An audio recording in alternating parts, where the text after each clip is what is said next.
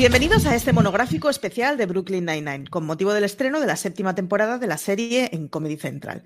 Yo soy Marichu Olazábal y hoy me acompaña Lorena Gil para hablar largo y tendido de la comisaría favorita. ¿Qué tal estás, Lorena? Estoy encantada. ¿Cómo decírtelo? O sea, para mí Brooklyn Nine-Nine es de lo mejorcito, de lo mejorcito de las que no fallo. O sea, yo soy de comedia, pero esto ya es, esto es el recopetín. A mí es que me encanta. En este programa hablaremos alrededor de un cuarto de hora, sobre todo sobre qué es Brooklyn Nine-Nine y por qué deberíais estar ya viendo Brooklyn Nine-Nine en vuestra vida. Será una zona, por lo tanto, libre de spoilers, aunque es una comedia de media hora. El spoiler como tal tampoco existe demasiado, pero eso sí, será un, un periodo apto para todos los públicos. Por si acaso aún no hubieras empezado a ver la serie, ya digo que estás haciendo mal. Eh, después escucharemos el tráiler de la séptima temporada y tras eso pasaremos a recordar sobre todo dónde nos quedamos al final de la sexta temporada, de qué iba la sexta temporada, ahora sí, destripándolo todo, y calentaremos motores para el estreno de la séptima temporada que viene ya en nada. Tenéis el estreno el jueves 3 de diciembre a las 12 menos 10 en Comedy Central con episodio doble y que podréis ver a través de Vodafone TV y de Velo en versión on demand en Vodafone.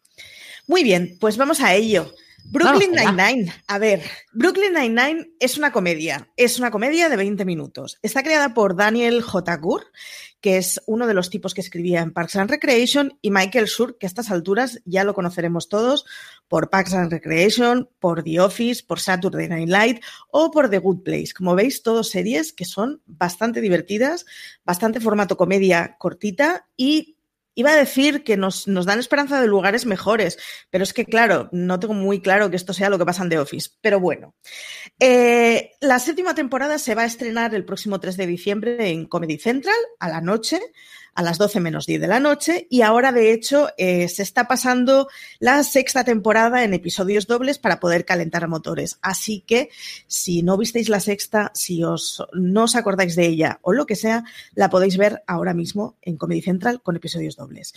La séptima temporada serán 13 episodios de 20 minutos, como hemos ido diciendo, y es una de esas series que mm, nos gustan a los cuatro frikis endogámicos y a los mm, más de cuatro frikis endogámicos. De hecho, es una serie premiada por los Globos de Oro, uno a la mejor comedia y otro al mejor actor por su protagonista Jake Peralta, que es algo así como mi héroe. Como curiosidad, el estreno de la séptima temporada del año pasado fue lo más comentado en Twitter de Comedia Central en todo el año, y es que los fans de este tipo de comedias somos auténticos seguidores de la palabra del Señor. Es una de esas series muy corales. Está interpretada por Andy Samberg en el papel de Jake Peralta, que es, es un policía peliculero que se ha criado con la jungla de cristal y que necesita en su vida replicar mmm, absolutamente todas las películas de tiros que las que nos hemos criado. Está Melissa Fumero, que es la detective de Mi Santiago, que es una detective hispana extremadamente ordenada, maniática y pelota, a la que todos acabamos amando, a pesar de que nos darían ganas de pellizcarle un poquitín. Terry Crews, que a estas alturas ya lo conocemos todos, es un señor que tiene una capacidad de autoparodia enorme, que se casca un papel divertidísimo y que, que, es que lo tenéis que ver. Es que esté donde esté Terry Crews, hace papeles muy divertidos. Stephanie Beatriz eh, hace de la detectiva de Rosa Díaz, que es un papelón. Es de estas tías de hielo que dan mucho miedo, muchísimo miedo, pero que funcionan muy bien como contrapunto a papeles divertidos, como por ejemplo el de George Lotruglio, que es el detective Charles Boyle, el mejor amigo del protagonista, y es un señor así como blandito y que ama, iba a decir la comida, pero más que la comida, la gastronomía eh, fina. Y luego, mm, capitaneando a toda esta cuadrilla de locos, está André Brauer, que hace de Capitán Raymond Holt, que es el señor que tiene el papel más fácil del mundo, porque básicamente es no expresar absolutamente nada, ni con el tono de voz ni la cara, y el más difícil porque tiene que ser jorobadísimo grabar esto con toda esta gente en eh, los, los, escenarios, iba a decir, en los... Eh, Ayúdame, Lorena. En los platos. En los platos, sí. en esa comisaría loca, francamente, porque ya es que no lo podemos apreciar como un plato, Marichu. Eso eh, realmente nos metemos dentro del mundo de Brooklyn Nine-Nine y tal y cual, tal cual tú has definido a todos y cada uno de los protagonistas, ¿no? Aún así, luego entraremos en el perfil de cada uno, porque eso es como la pincelada que le podemos dar a cada uno de los protagonistas. Son muchísimo más profundos dentro de lo que es una comedia en sí porque sí, es una comedia, pero tiene una, una parte como casi esa parte dramática, ese fondo dramático de por qué tienen esa risa tan fácil, ese chascarrillo tan a tiempo. Y es porque realmente detrás eh, tienen un, pasado un tanto difícil, que, que, sobre todo son policías entregadísimos a la causa, menos un par de ellos que tuvieron una época dorada que todavía no los has mencionado tú, Marichu, pero que seguro que vas a ello, que son dos de los protagonistas también entrañables, que en su momento fueron policías súper locos y que ahora son policías, mm, funcionarios dedicados a sentarse y comer y hemos terminado, pero que si tienen que echar la mano la van a echar. Entonces, lo que eso es una comisaría muy, muy unida. Es un plato, como tú dices, muy bueno, ¿vale? Y más que un plato, es un plato muy bueno para ver. Así de claro te lo digo, para degustar, porque tenemos son veintitantos minutos de, comedia deliciosa y desde luego de los creadores que tú has estado hablando, sí que es cierto que es una comedia, pero no una comedia al estilo clásico que podríamos decir como podemos hablar de un Friends o podemos hablar de un The Big Bang Theory o podemos hablar, no, llevan un puntito más allá. La ironía llevada más al extremo, el absurdo llevado más al extremo. Es como una loca academia de policía vamos a decirlo, de aquellas películas maravillosas de los años 90 y tal, que, que a todo el mundo los cautivó, pues tienen ese punto de locura, esa absurdez. ¿Vale? Pero es, maravillosa. Es muy absurda, es muy endogámica, pero es un poco lo que decías tú, que es una serie que consigue, cuando se pone, vamos a ponernos sentimentales y profundos, es de lagrimones. Se pone poco, pero cuando lo hace, lo hace muy bien. O sea, ha habido episodios, estoy pensando en la trama de Rosa en la quinta temporada, que es como, ¿cómo pueden hacer una cosa tan bonita que emocione tanto en lo que sigue siendo una comedia sin demasiadas pretensiones de entrada? Y resulta muy, muy, muy divertida, muy endogámica y muy sorprendente desde el primer momento, porque una de las cosas que pasa en las comedias es que necesitas ver una o dos temporadas hasta que cogen su punto. Y extrañamente esta es una comedia que desde el principio funciona muy bien. Totalmente. Sí, sí, sí. Porque ya tiene un piloto. Vamos a ver tiene unos protagonistas de ensueño. No nos vayamos a, volverlo a decir. Los protagonistas, tal cual los has descrito, todavía el punto de locura es máximo. Cada uno de ellos. Entonces, yo no creo que haya alguno que tú puedas decir, me cae mal. Eso es muy extraño de ver en una serie. ¿Cuál sería tu favorito? No lo sé. No, es muy difícil y además tiene una cosa muy de Hope Punk, que ya le pasaba a, The Good Place, que es el rollo ese de incluso la gente que mm, en cualquier otra circunstancia te caería mal, le coges muchísimo cariño. Y es que todos al final tienen una cosa buenista de vamos a hacer que la vida sea un poquito mejor. Y es esa fuera más allá de que son policías, van por el bien de la sociedad y apresan a los malos, cosa que hacen, por cierto, con muchísima retranca. Pero al final es gente que, básicamente están en una oficina y que se hace la vida mejor unos a otros. Y es, desde ese punto de vista es una serie que es muy dulce y es eso, es muy hope punk, es el rollo de otro mundo es posible, que ya pasaba con The Good Place y que pasa con varias cosas de Michael Schur. Y es un placercito. Sí, sí, ya, ¿sabes? Lo que, esto lo estuve yo pensando el otro día, ¿no? Cuando, cuando comentamos, venga, vamos a hacer el. Que a mí cuando me dijeron, voy a hacer con Brooklyn Nine-Nine, yo, ¿vale? Porque ahí me, es darme directamente en todo el corazón, porque Brooklyn Nine-Nine es una serie que además estuvo amenazada varias veces con, con la cancelación y yo era de las de, no, no, no, no, no, no, no, o sea, me puedes tocar cualquiera, pero no me toques Brooklyn Nine-Nine, porque es una serie que realmente llega al alma de la gente que la ve, porque tiene el punto de comedia absurda, divertida, o sea, es decir, ¿sabes que vas a pasar un buen rato? Sí, o sí. Es muy difícil que tengas un capítulo flojo, flojo, flojo. Eso yo, en, todas las comedias pasa de, pues, este es como, eh, eh, lo puedes pasar por encima. No es el caso de Brooklyn Nine-Nine, incluso de, lo de los creadores que me estabas comentando. Yo, por ejemplo, en, Parks and Recreation tampoco he visto ningún capítulo que hayas podido decir él. Eh, No puedes decirlo porque tienen en algún momento, ya sea por risa o por momento adorable, lo juntas y dices, ha compensado verlo. Es que siempre compensa verla. Es esa serie. Son de estas series de reconciliación un poco con el mundo. O sea, sí, es serie maravillosa para ver, para mejorar un poquito el día y para huir un poco de, la basura diaria. Es, es, un placer de ese tipo de series que desconectan completamente y que eso es que te reconcilia un poco con el universo. Y al final es lo que decías tú, es un grupo muy loco con unas bromas que por una parte son muy endogámicas porque al seguidor eh, heredan un montón de coñas de uno a otro episodio y de uno a otra temporada, pero sin embargo no es de estas series áridas que digas, jo, es que si no la has visto entera no te vas a coscar de nada y no vas a entender nada y no te va a hacer nada gracia. No, son personajes suficientemente ridículos para que hagan gracia incluso si no has visto el previo. Correcto, pero yo aconsejo que se vea. Ah, sí, porque yo aconsejo que se vea, porque Ah, que, sí que es cierto que, vamos a ver, no es Agatha Christie, le vamos a pillar el hilo, ¿vale? O sea, no estamos hablando de ahí de un dramón en el que no nos vamos a enterar de nada. No, no es eso.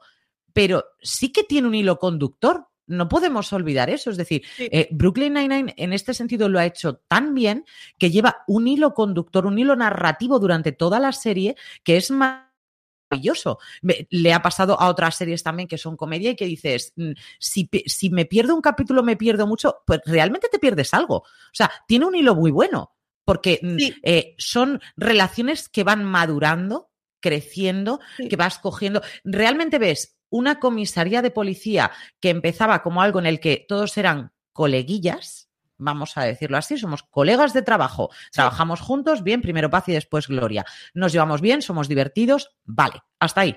Así es como empieza la serie, viendo cómo es el absurdo de Jake o lo que tú decías antes, ¿no? Eh, de Amy, que es eh, completamente estructurada, Rosa, que es macarra, el otro que es. Es decir, tenemos esa, esa previa al partido, pero de repente tú ahora, en esta sexta temporada, que acaba de terminar, tú no puedes decir que esto es una comisaría que son coleguillas.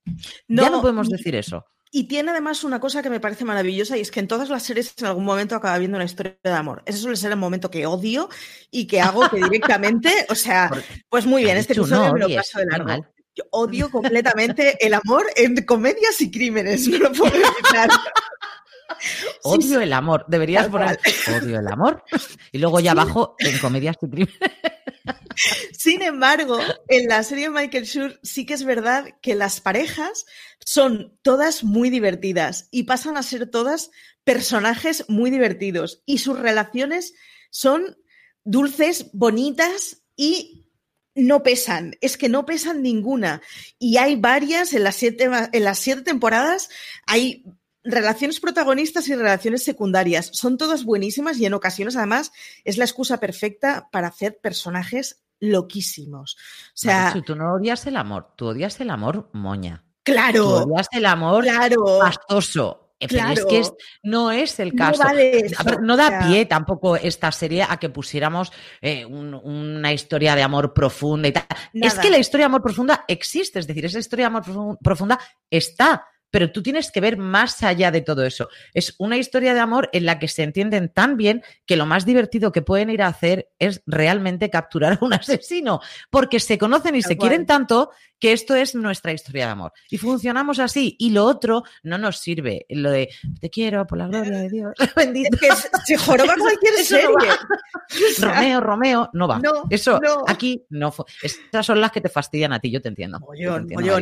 Y la otra que me gusta mucho es que los géneros son súper amplios en su definición. Thierry es un tío que es el típico, o sea, cachas de gimnasio que cualquiera le diría que es descerebrado, spoiler, no lo es, que es una roca insensible, ni de coña. o sea, debes hablar de de los más dulces. La baba, completamente. Es, o sea, es una mamá gallina con todos los de la comisaría. Sí.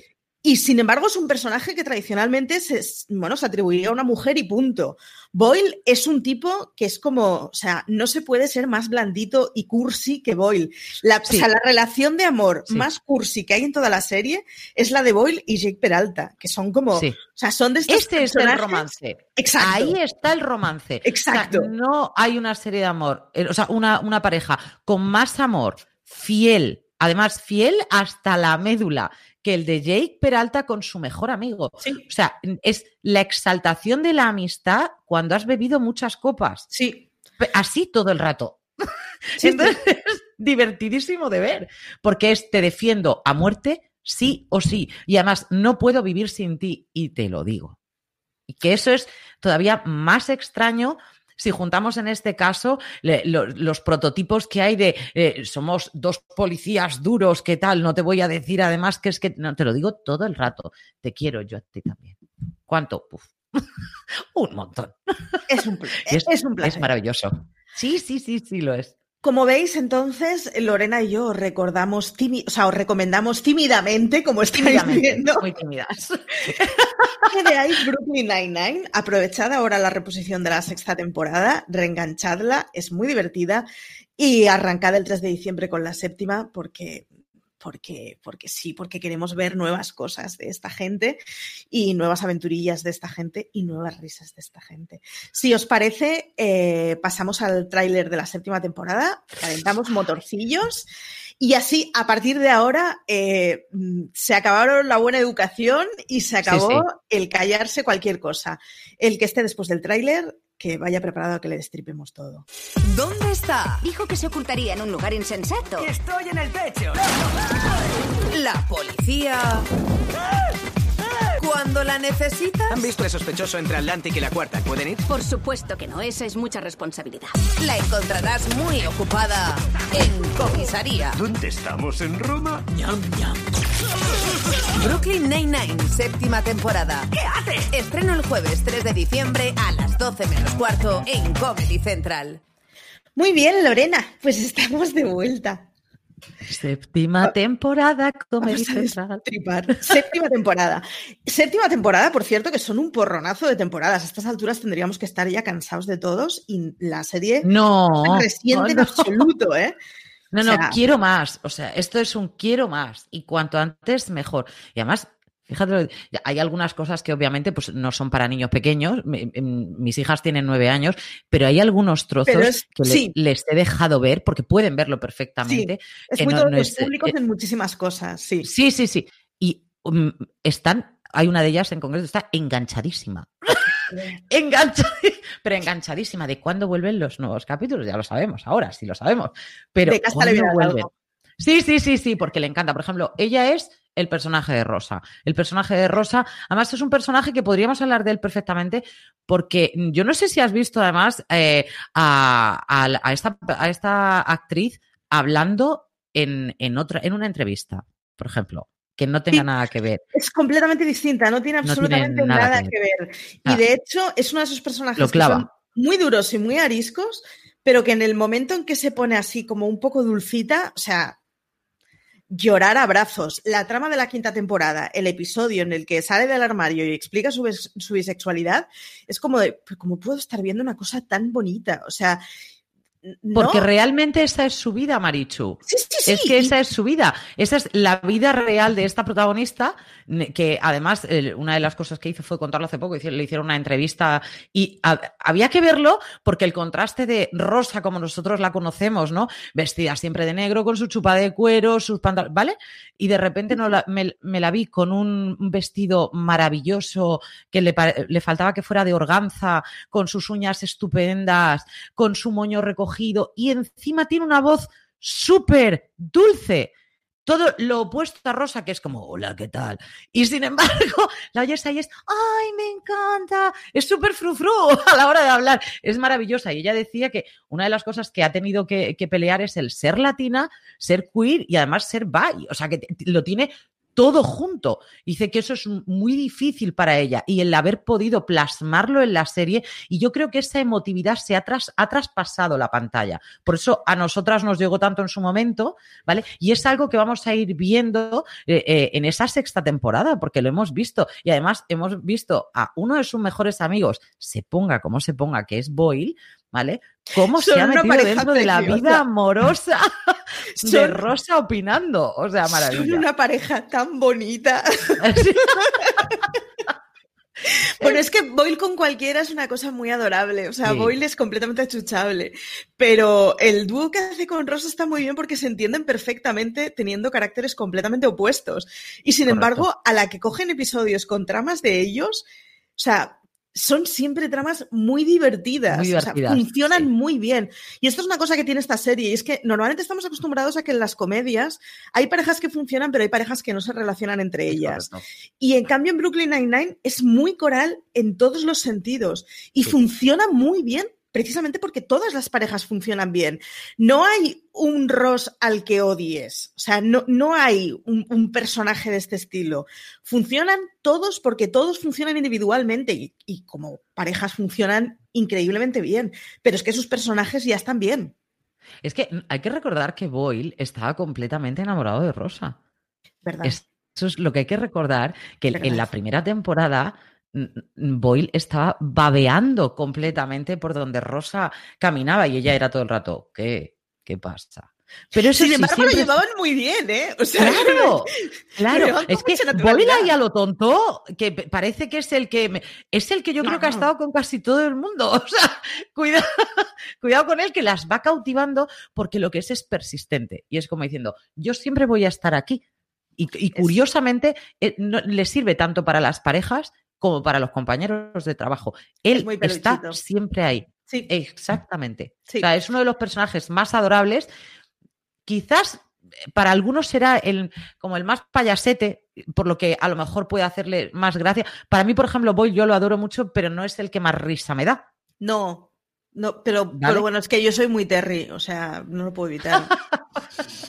A mí, Terry, Vale. o sea, un señor tan grande, tan cuadrado, que come tantos yogures y tantos batidos de proteínas, y luego le ves volviéndose loco por sus hijitas, es como, pero ¿cómo se puede ser tan mono?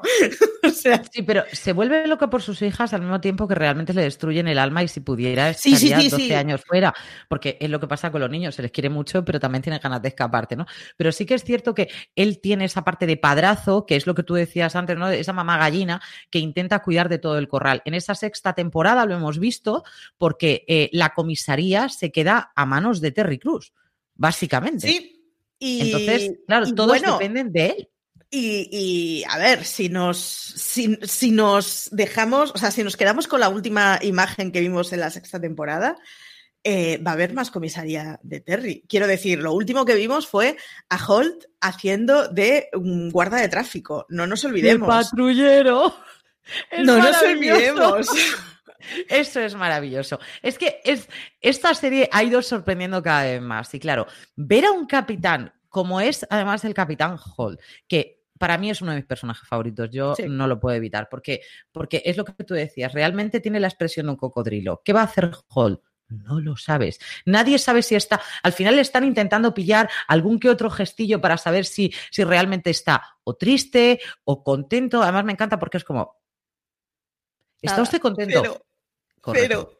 Estoy súper feliz. O sea, es un, un personaje muy elitista, eh, homosexualmente abierto desde el primer momento, mm, sin ningún tipo de problema, con un marido al que no sé cuál me gusta más, si el marido o el perro cómo lo cuidan. O sea, no Oh. lo tengo claro. Es que es todo maravilloso. Es, es una pareja adorable, pero de snob hasta el último Totalmente. escalón. Es, Ahora. es- es muy bueno si recuerdas la primera vez que fueron los de la comisaría a la casa, que estaban todos avergonzados de todos, en plan, oh. Dios mío, vamos a quedar todos mal, en ridículo. Y claro, y es que veías el ambiente de los amigos de esta pareja y el ambiente es, o sea, no es que sea ilustrado, es que es snob, es completamente, claro. eh, o sea, Son Es- o dos sea, personas muy cultas. eh, él- su, su marido es profesor además en, en la universidad. Entonces, em, me encanta porque pueden estar debatiendo horas sobre cosas que dices, ¿en serio te está interesando esto? O sea, ¿de qué está hecho este barril de madera? Ajá. Qué O sea, bueno es el episodio del barril de madera. Ese barril de madera es buenísimo. Entonces, claro, hay cosas que, que, em, policías, como son los otros, que no han tenido, eh, no han podido alcanzar la educación en este caso, eh, que tienen tanto, tanto eh, Holt como su marido, es como, no os entiendo, pero os quiero igual. Y me- si me vais a necesitar, aquí voy a estar. Y de hecho ha pasado, o sea, han pasado. eh, hablamos de esa sexta temporada en el que abrimos con una luna de miel entre Jake y Amy y el Capitán Holt. Con las mejores camisetas del universo. Con las mejores. Cabe- Exactamente, es decir, soy así de snob y, y así de maravilloso. Completamente. Exactamente igual, no tengo ningún problema. Puedo variar mi momento, que esa es la grandeza que tiene Brooklyn Nine-Nine. Todos se ponen en el lugar de todos, tienen una empatía tan absoluta que es que es imposible no quererles, porque es tú quieres ser amigo de todos ellos. Hemos tenido problemas con Gina. ¿Qué nos ha pasado con Gina, Marichu? Yo lo he, a ver, lo he obviado en la primera parte porque es, impos, o sea, es imposible hablar de Gina sin llevar el luto por su desaparición en la serie.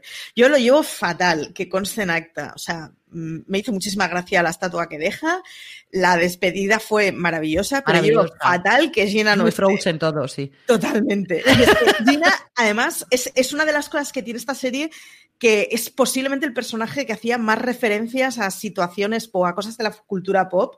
Y era, sin embargo, en una de esas cosas que suelen quedar, no sé si os acordáis, hace mm, 20 años, cuando el príncipe de Bel Air se emitía en España, que hacían una serie de bromas con el momento de lo que hubiera en la cultura que no encajaban bien, no estaban bien montadas. Y sin embargo, en Brooklyn Nine-Nine, las referencias pop que hay están muy, muy bien metidas. No van Sí, a sí, quedar sí. viejas. O sea, va a haber un momento en que la gente que vea Brooklyn Nine-Nine no entenderá las referencias porque algunas se hayan olvidado, pero no van a quedar mal. O sea, No, no, no, sigue no, siendo una cosa muy natural. Y es que el personaje de Gina, o sea, todos conocemos ese tipo de persona que es incapaz de hablarte de una conversación sin mencionarte a, pues eso, la actriz que toca, la cantante que toca, la modelo que toca. Y es que es Gina. Gina es Ella es una influencer. Ella quiere ser influencer. totalmente. Pero ella ya no es que quiera serlo, es que ella se considera influencer. es que ella lo es, el mundo no lo sabe, Claro. pero ella lo es. Ella lo es, entonces, pero ella lo sabe también. Un pasado tristísimo, una vida muy dura. eh, además, desde, la- desde las primeras temporadas conocemos cómo es la relación Sí. entre Gina y Jake, que son se conocen desde muy jovencitos y se han apoyado el uno al otro. Entonces, él la deja ser como es y hay que entenderla de esa manera y tú déjame a mí ser como soy, que no pasa absolutamente nada. Ahora, quien controlaba, por eso de ahí el luto que, que tú te referías, Marichu. O sea, es que parte, la información real por dónde pasaba siempre era por Gina. ¿Tú quieres saber algo? Gina lo sabía. Yo estoy Era- aquí en la puerta. El Todo el funcionario pasar por atemporal que conoce eso antes que nadie. O sea, Exactamente, era de pipas y palomitas. O sea, ¿queréis saber algo? Maravilloso. por aquí. Además, muy explosivo, em, porque realmente no es un personaje eh, que digas, pero va a tener algún punto de timidez. No, no, no, no, no, no, no. O sea, ¿qué es la timidez? Yo voy y volvemos a lo de a antes. las bravas y soy Gina es así. un personaje que en la vida real lo odiarías. Es muy correcto. mezquina. Es muy Es correcto. mezquina en muchas cosas. Y sin embargo, consiguen explicar eso sin banalizar la mezquindad y sin qué divertido es que seamos malas personas y sin embargo riéndonos de qué divertido es que seamos malas personas. Consigue un punto que es muy difícil y es hablar de personajes que son muy odiables sin que, o sea, sin que salga del contexto de esto es una comedia y nos estamos riendo de eso porque es una comedia. Pero Gina es de esos personajes pellizcables. O sea, Sí, el horror en pellizcable, me quedo con eso. Es de esos personajes pellizcables. sí, es que Espero que se te pegue chicle en el pelo de ese tipo de, ese tipo de personaje. tal cual. sí, sí con, que es cierto. con la marcha de Gina, una de las cosas que arrancamos eh, fueron el- ese paseo de nuevos ayudantes del capitán. El, el episodio de los barriles es maravilloso. Ese momento intentando hacer salir, o sea, Esta es una cosa que, que Brooklyn Nine-Nine hace muy bien, que es que vamos a ser traidores y vamos a destapar a este tío, que entonces hará una conspiración, que entonces le habrá contado a su jefe que ha hecho una conspiración. Es, o sea, es este rollo meta permanente que hace, que llega un momento que ni lo entiendes ni te importa en absoluto. O sea, ya te da igual cuántas escalas ha pasado Sí, a sí, ser sí, sí, sí. completamente, o sea, una cosa sin sentido. Y es el momento en que Brooklyn Nine-Nine, yo en esos momentos son los que digo que son muy endogámicos, que posiblemente si te pilla justo un episodio como el de los barriles con el primer episodio que veas, sea de... Pero ¿qué de qué me están hablando. Pero yo ¿por qué creo son que todos tan bobos? Y, y no, claro. O sea, Pero hay que pensar que es maravilloso. Parks and Recreation, si lo hubiéramos visto el de los primeros capítulos, de hecho, me pasó, dije, ¿qué qué? Sí, O sea, ¿qué me estás contando? Te ponen un capítulo así a mitad y dices, no, es que hay que entender a los personajes. Realmente, por eso cuando decían, ¿podemos ver un capítulo de Brooklyn Nine-Nine sin haber visto la previa? Pues claro, claro que podemos verlo, o sea, lo vamos a Lo entender. vas a entender, pero- lo vas a entender fijo. Ahora, pero hay una capa de bromas que te pierdes. Exacto. Por ejemplo, o sea, no entendemos la importancia de determinados días tienen que ser sí o sí en el que va a haber una competición. El asalto de Halloween, el asalto de Halloween. Claro, es decir, siempre hay un día en el que va a haber un ganador contra todos los de la comisaría, en el que hay un premio que puede ser el premio más absurdo que os podáis llegar a imaginar, que ese premio va a estar bajo llave y que tienen que hacer realmente cambiar el papel de policía a ladrón para no ser pillados por el otro y ser los triunfadores de la noche y por ende se tienen que llevar, pues, eres el rey del mundo, el mejor de tal. Es decir, es- al fin y al cabo lo único que quieren son alabanzas y punto. Pero es que ahí juega, el primero que juega es el propio capitán. Sí, sí, claro, y, y funciona precisamente porque es el propio Por capitán eso. el que eh, y, y lo hace permanentemente, es el, el que está en conexión completa con sus trabajadores a pesar de que se mantengan la distancia porque es el capitán.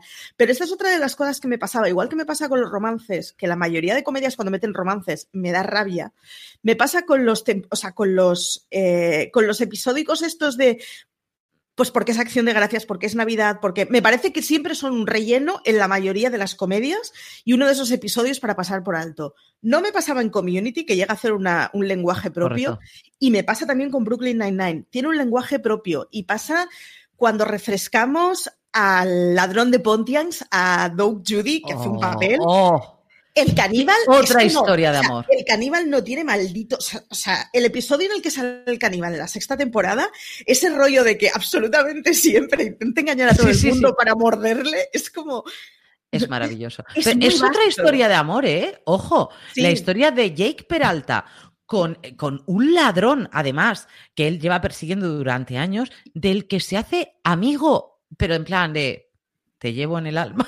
Te llevo en el alma, somos colegas para siempre y no nos podemos olvidar porque tienen los mismos gustos. Entonces, es una cosa que cantan hasta las mismas canciones, es maravilloso, se leen los pensamientos, están, porque realmente son personas muy, muy parecidas. Entonces, hay una empatía entre ellos, entre en el que ahí ves la inocencia de Jake, pese a ser policía, de me lo creo, es mi amigo, no me podría hacer esto. Y el otro decir, tío, soy un ladrón. Por el amor de Dios, que llevo en la cárcel más tiempo que tú nacido. Bueno, Entonces, claro, es muy maravilloso. En, en- o sea, si hablamos de Doc Judy, ya reinsertado, ¿eh? Ahora la ladrona es la hermana Obvio. de Doc Judy, que es aún que mejor. también maravillosa y estoy esperando más cosas. Y uno de los personajes que yo creo que se nos está eh, mm, pasando por algo, ahora ya podemos decir, que, obviamente, la historia de amor de, de Amy y de Jake es pues estupenda, porque creo que él aguanta las manías de ella y ella aguanta lo absurdo que es él. Y porque han tenido siempre mucha complicidad. Es una pareja, o sea, no han Muy jugado. trabajadores. Sí, no han jugado nunca al. Es que se pelean y se amargan la vida. Quiero decir, incluso cuando se peleaban, se peleaban con mogollón de complicidad y con momentos de alegría. No ha sido un Sí, sí, rollo de este de. Es que, o sea, podría ser una pareja que no hubiera acabado nunca junta. Porque es una pareja que no ha llegado un momento en el que odies la tensión que se genera entre ellos y la única solución sea Ah, no. o que uno de los dos desaparezca o que se emparejen. No ha funcionado así. Que Y va, sigue sin funcionar así. O sea, el episodio de la sexta temporada en el que hacen las casovacaciones es una preciosidad. Y son dos personas que se llevan muy bien, que ya no trabajan juntas porque están juntas y que sin embargo es que se siguen llevando muy bien y es un gustazo verlos en la serie. Y ahora no nos podemos olvidar tampoco, yo creo, de la otra pareja, que más pareja que ellos dos, no hay nadie. Hitchcock y Scully.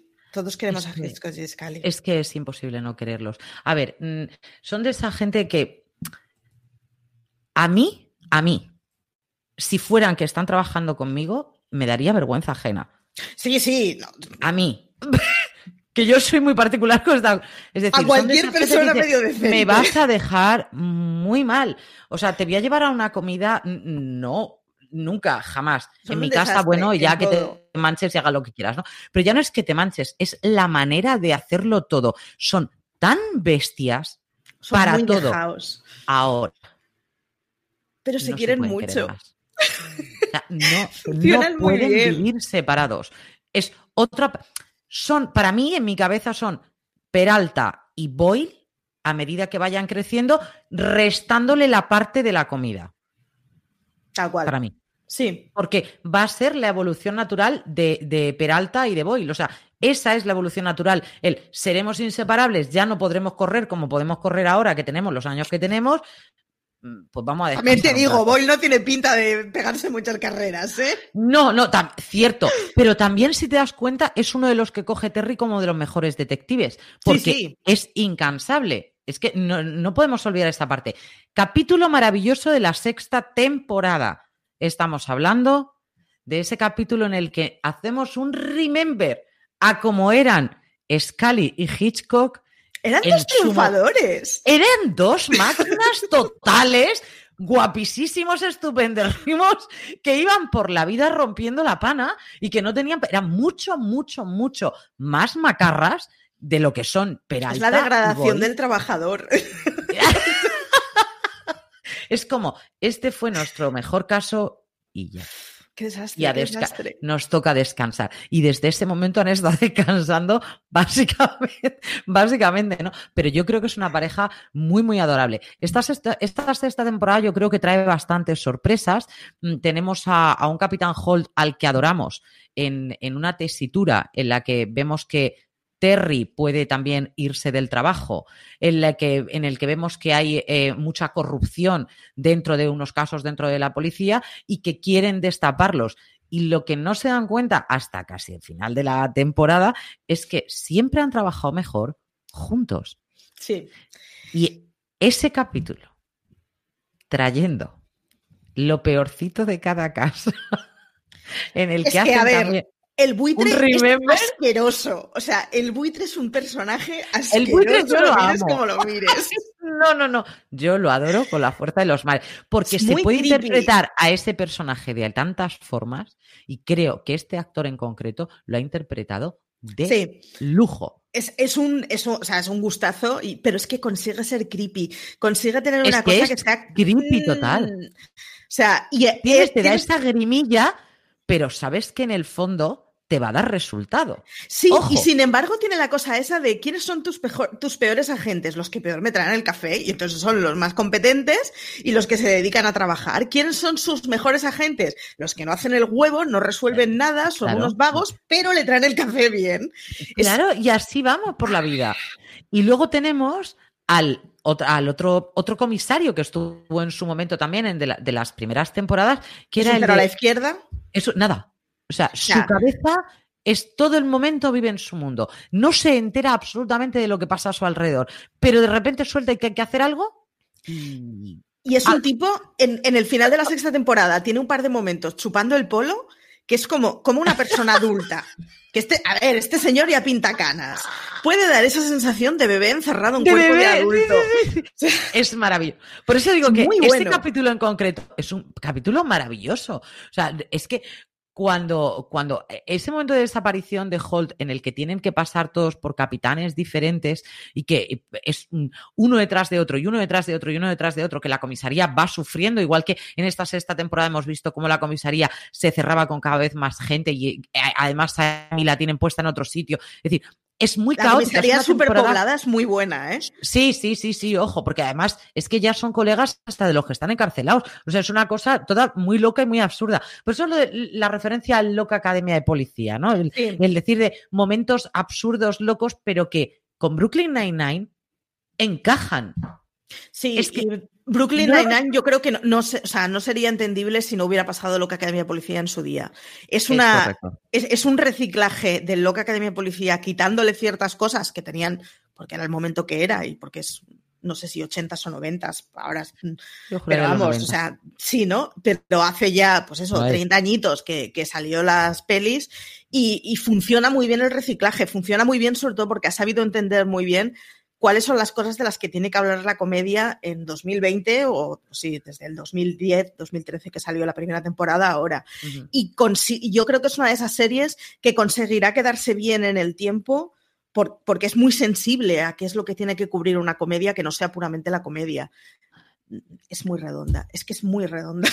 Además, hay una de las cosas que tú decías antes, ¿no? Por ejemplo, Gina, que, que hace referencia a esa cultura pop que, que existe ahora mismo, que la, que la tenemos presente ahora mismo, pero la cantidad de referencias a una época pasada bastante Sí. más atrás, en la Sí. que estamos hablando, tú decías antes, la jungla de cristal, estamos hablando de la misma época, ¿eh? Estamos cual. hablando de los 90. Tal cual. Estamos Y hablando de esa época. Jake, de ¿La hecho, hayas visto recupera visto ya? permanentemente. Sí, sí, Jake recupera permanentemente Claro. esos policías de esas películas con las que nos hemos criado mogollón de gente y que marcaron un género. O sea, las pelis de arma letal no son policíacas, son pelis de arma letal, es otro Son rollo, juegan en otra categoría.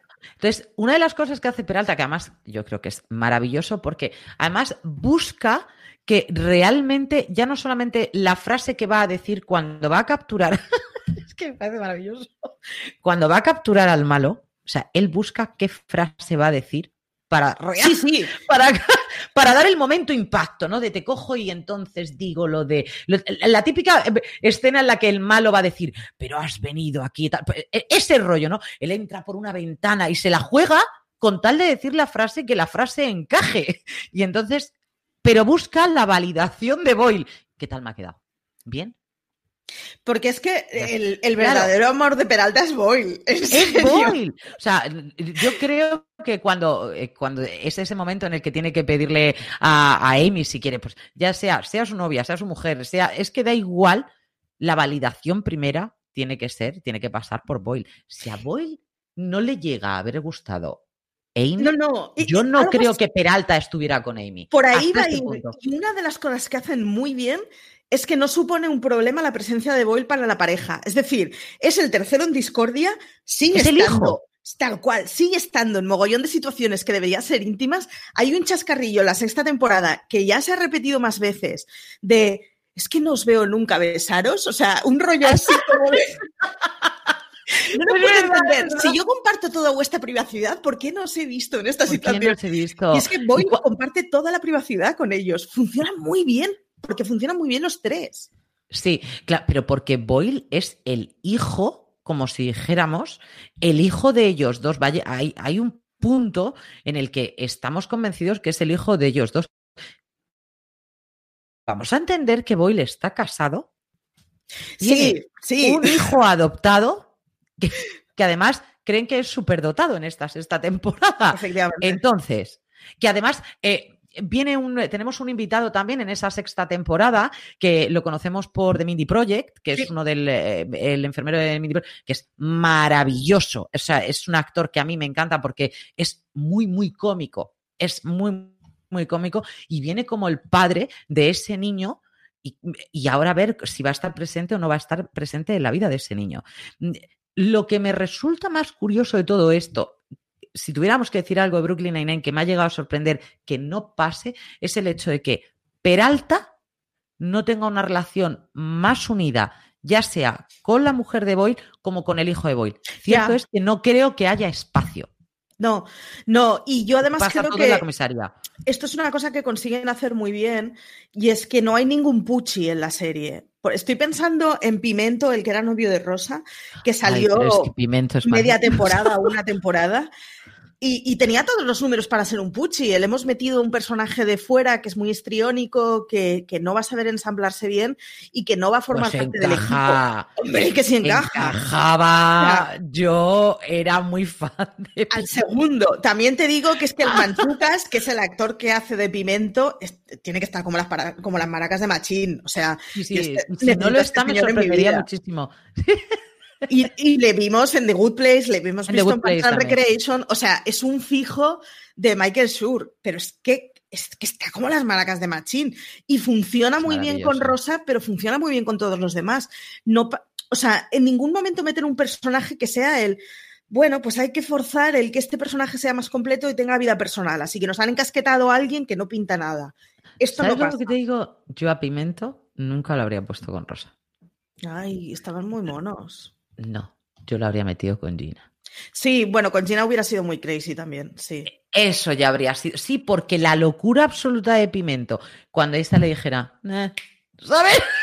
Creo que habría sido muy, muy estupenda. Porque Rosa ahí es cuando se le ve el lado vulnerable. O sea, eh, Sí. Rosa no tiene ninguna relación a medias. Rosa siempre es ni contigo ni sin ti tienen mis penas remedio. Por eso las relaciones no le suelen funcionar, porque son todas relaciones de, ay, Dios mío. Y con Pimento yo creo que fue el primer momento, o sea, con Rosa habían La jugado primera, siempre, habían jugado siempre la, la- la baraja de es una tía muy resistente. Yo creo que con Pimento es de los de los primeros episodios en que empiezan a apostar porque está muy bien que sea una roca, pero, pero al final tiene que ser una personita.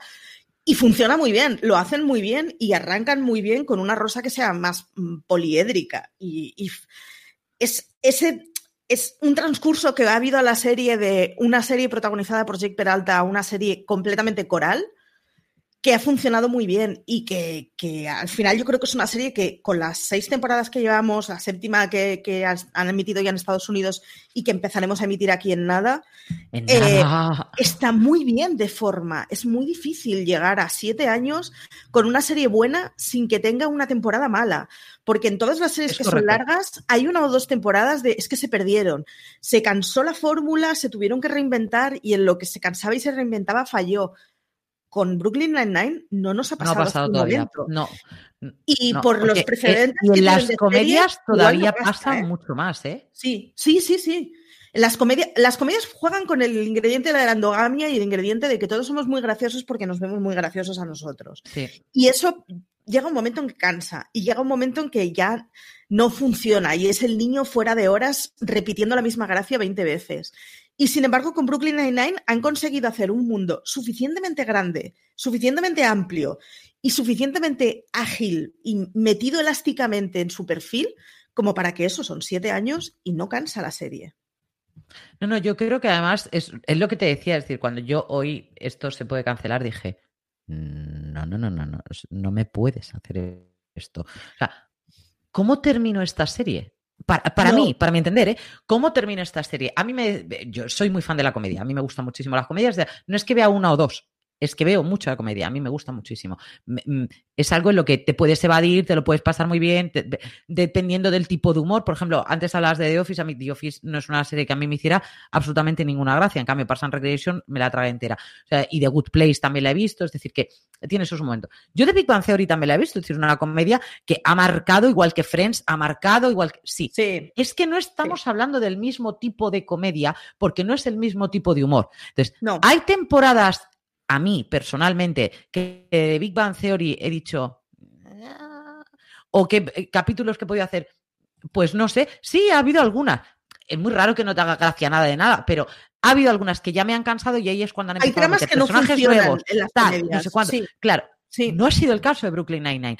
No les hace falta gente. Entre No. ellos solos, lo maravilloso que tienen son los invitados que traen. Por ejemplo, tenemos a, a Kyra Sedgwick, que yo, ¿qué decirte? O sea, yo amé de Closer y amo todo lo que haga esta mujer, porque para mí me parece la actriz como una copa de un pino. Estamos Yo hablando de la archiene... ¿Ves? Igual que a mí me dice Tina Fey, no la A mí soporto, es que Brooklyn Nine me ha reconciliado. A mí Brooklyn Ah, ah. Nine me ha reconciliado con ella. con ella, yo O la sea, adoro. O sea, yo de sí, verdad no que la adoro. Oh, yo soy fan, absolutamente. Si aquí cada uno tiene sus. Pues a mí me encanta que sea la archienemiga de. Pero es que hace un papel muy bueno. Claro que lo hace de cap- del Capitán Hall. Lo que pasa que estamos acostumbrados a ver a una cara Sedgwick que además siempre hace todo que es un drama, porque todo lo que se le ha planteado a esta mujer es un drama, y ahora de repente la vemos en algo de comedia y era súper. En mi cabeza era absurdo. Yo estaba esperando que cerrara algún caso, algo. No, no, no. Es la venganza por la venganza, porque tú me quisiste, pero ahora no me quieres, pero tú pim, pam, pam, pam. Es maravillosa, maravillosa. Y ahí tenemos a mi querido Capitán Hall castigado. Es que- Castigado en esta sexta temporada por ella. Para ir cerrando un poco, eh, si nos acordamos dónde nos quedamos, eh, la sexta temporada eh, narraba todo el ascenso de sargento a teniente de Terry. Con el ascenso quiere decir que cobra más, como cobra más no dan los presupuestos para pagarle, así que nos lo iban a mandar a Staten, a Staten Island, que esto es una coña muy neoyorquina, el rollo de que hay ciertos barrios que no son que, Nueva York. mm, Sí, Esto o sea, aquí no funciona. Pero es que, no, me da igual. Estás en Staten Island, ahí no, no. Ya vendrás tú a vernos. Esto es una coña que la hemos visto en Sex and the City, en How I Met ¿En Your Mother, es muy, en Friends es muy recurrente la coña de hay barrios que no pertenecen a Nueva York. Es correcto. Para que Terry no se marchara, Holt lo que acepta es pasar a ser patrullero. No le veo maldito sentido. O sea, la imagen final de Holt de patrullero es como, ay Dios mío. Ahora Es quedan dos alternativas. Que lo obvien y que recuperen y que, bueno, obvien esa cuestión presupuestaria o que Holt se dedique a ser patrullero y veamos a un Holt haciendo de chupatintas cuando, en fin, ha pasado Cuando es de el ser- Capitán es- Claro. Y luego, ya no solamente es que sea capitán, es el hecho de que el carácter de Holt es agüita y candela. Es agüita de candela y es un carácter que funciona mandando, pero es Claro. un carácter que demandado es eh, muy complicadito, ¿eh? Mucho, muchísimo. Entonces, ahora hay que ver cómo él puede llegar a asumir el ser un patrullero. Que yo creo, que yo creo que mm, Hall siendo patrullero mm, va a ayudar a la gente. Porque es, bu- porque es un Porque, tío- porque es tiene policía. mucha vocación de servicio. o sea, Exactamente. el, el de servicio y de educación. sí, sí, Hall tiene que ser odioso como persona que esté por debajo de ti, pero como persona que dé un servicio mm, es, es Es muy cabeza cuadrada, eso sí, como Claro. no le traigas la fórmula 42, estás jodido. Pero, Pero, Amy también, ah, bueno, sí, bueno, claro, es que Amy es, la, es la versión pequeñita de Hall. o de Hall, claro, para ella es su mentor. A ver, para Amy es su mentor, para Jake, como él dice, que a veces me encanta cuando se le escapa lo de papá. Es que tiene un, tiene un issue allá, no, no, no, no ha Claro. arreglado con, las, Pero con los perfiles él tiene un- parentales. porque él tiene un pasado de un padre, un padre que por cierto lo hemos visto más de una vez, porque es, eh, su padre es Bradley Whitford del, del ala oeste de la Casa Blanca, y claro, mm, yo que yo amo a Bradley Whitford, pero con la fuerza de los mares también. Entonces me pones ahí en un rol. Y bueno, tenemos a Gemma también de, de. mm, Ay, ¿cómo se llama esta mujer? Que ahora no me sale el nombre. De Sons of Anarchy. Uh, uh. Y me sale, me sale Gemma No, Teller. sí, no me ¿sabes? sale. Me sale, me sale el personaje, pero no me sale la, no me sale la actriz, que la hemos visto en em, matrimonio con hijos y tal, Sí. es decir, que- la hemos visto en, en muchísimos sitios, pero ahora mismo no me viene el nombre de ella. Es decir, que tiene unos padres que dices, yo quiero conocerlos. Y Pero es claro, que han sido unos padres horribles. es sobre todo el padre, en este caso. Y es de esas comedias que al final ha tenido un mogollón de cameos. Ahora estaba mirando en Film hoy en IMDB y es que no nos olvidemos, estuvo Eva Longoria, que hacía de abogada, que se liaba con Jake, Cierto. maravilloso. Tú has hablado de. Bradley Whitford, que es como, en fin, es lo, que, Es lo que haga este hombre lo hace bien. Lo que haga es este así. hombre lo hace bien, es correcto. Sí, sí. Y, y estaba pensando en quiénes son los personajes que hemos visto y es que Paul Adelstein ha salido también en un par de, en un par de episodios, o sea, al final tiene mogollón de cameos que ya les gustaría a Sí, muchas sí, series, sí. ¿eh?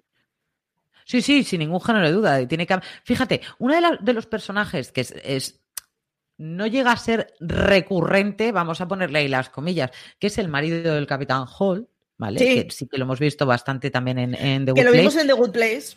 Sí. Mm, yo a él lo querría más de recurrente. Es- sí, sí, pero porque hace... eh, empezó Es con la coña de que funcionaba muy bien con Holt y ha llegado un momento en que funciona bien, Que funciona bien con, con independencia de Holt. Sí, Exacto. y, y es uno de esos personajes que ojalá veamos más. Séptima Claro, temporada. Es, ¿Qué, es- qué esperas de la séptima temporada? es- en- prefiero no esperar, Marichu. Sé que va a venir bien. ¿Sabes? Si no hay es- expectativas, no hay decepción. Claro, pero es que no tengo por, o sea, de Brooklyn Nine-Nine no tengo por qué esperar, porque si hubiera algún momento Sí. en el, durante estas seis temporadas en las que yo hubiera dicho, ay, hija mía, qué bajón has pegado, pues vale, pero es que no ha sido el caso. No. Entonces, ¿qué espero esta séptima temporada? Algo maravilloso, es que fijo. Ya, ¿Qué me voy a esperar? ¿Me lo voy a pasar bien? Sí. ¿Voy a estar esperando que llegue las 11 menos, 12 menos 10 de la noche? Es correcto. Aparte, tú sabes que yo me acuesto muy tarde. ¿Y lo voy a ver en Comedy Central? Claro, o sea, pero si esto está, es clavado. Y ahí, sentadita, como me faltan las palomitas. Es que es maravilloso. Es pasar un buen rato, es entretenida. La echas de menos. O sea, es de, ha llegado el día, ya, me ya llega el momento, ha llegado el día para que yo pueda volver a verla. O sea, pasa esa semana. Sí, es de las que tú esperas que llegue cada semana para verla. O sea, Sí, yo de es- esas tengo unas cuantas solo, ¿eh? Es serie para ir viéndola además semana a semana. O sea, no es serie para empacho, es serie para. Sobre todo porque es de estas que sí, o sea, que luego la puedes ver en diferido en la, en la bajo demanda. Pero mm, no, no lo hagáis, eh, saboreadla, porque, porque da un. Jope, mejora mucho Da la un vida. juego. Sí, que da un mejora la juego, porque vida. es como dices, este, ¿qué, qué me apetece esta semana? Ver Sí. un ratito esto, porque se te va a olvidar todo lo que hayas estado pasando, porque Sí. sabes que vas a pasar un buen rato. También es cierto que es una serie que para todos aquellos que no la hayan visto en ningún momento, deberían empezar a verla y ahora ya engancharse a esta nueva temporada de Comedy Central. Yo creo que es una cosa que debería, porque es que compensa. Si es la primera vez que dices, pues eso el caso es que he oído hablar de Brooklyn Nine-Nine, pero nadie me había. A ver, ya hemos llegado Marichu y yo a contaros de qué va Brooklyn Nine-Nine y que Brooklyn Nine es una comedia excepcional que hay que ver. Es que hay que. Es que compensa la vida, Marichu. Sí, a mí es de esas Sí. series que me reconcilian con el universo, yo no lo puedo evitar. O sea, ¿Tú qué esperas de esta, de esta temporada? Felicidad. Eh, lo único que le pido a Brooklyn Nine-Nine es que de verdad es una de esas series que yo utilizo de compensación positiva en la vida. O sea, cuando estás hasta las narices, ¿qué haces? Veo Brooklyn Nine-Nine y así no le prendo fuego al universo. Así que con que sigan como con las bromas internas que tienen y con el funcionamiento natural que tienen, yo de verdad eh, compraré Brooklyn Nine-Nine hasta el final. O sea, me pasó Sí. ya con Community, me pasó con The Good Place, me pasa con un montón de comedias que, o sea, se ha puesto por ella, ha puesto hasta el final.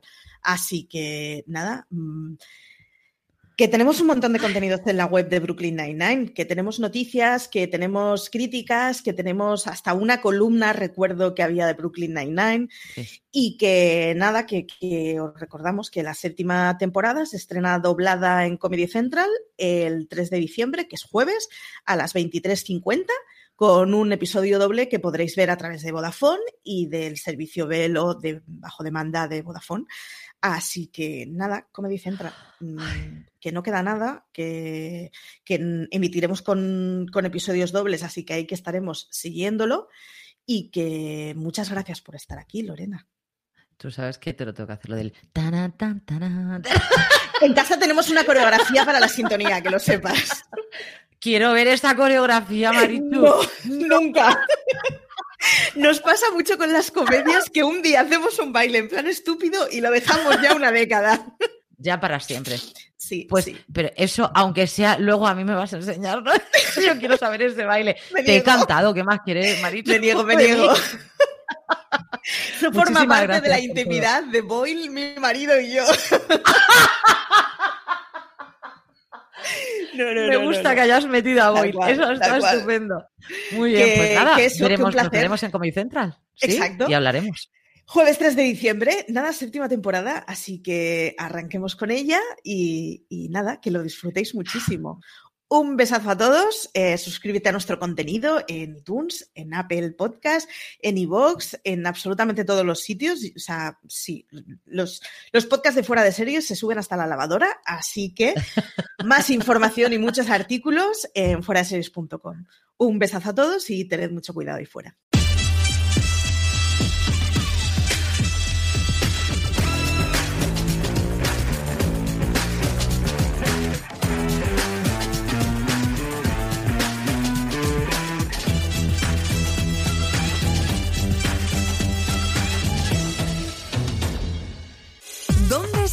Dijo que se ocultaría en un lugar insensato. Estoy en el techo. La policía. Cuando cuando la necesitas? ¿Han visto el sospechoso entre Atlantic y la cuarta? ¿Pueden ir? Por supuesto que no, esa es mucha responsabilidad. La encontrarás muy ocupada en comisaría. ¿Dónde estamos en Roma? Ñam, ñam. Brooklyn Nine-Nine, séptima temporada. ¿Qué haces? Estreno el jueves 3 de diciembre a las 12 menos cuarto en Comedy Central. Tan, Vale. tan, tará. ¡Uh! Quiero ver el baile, Marichu.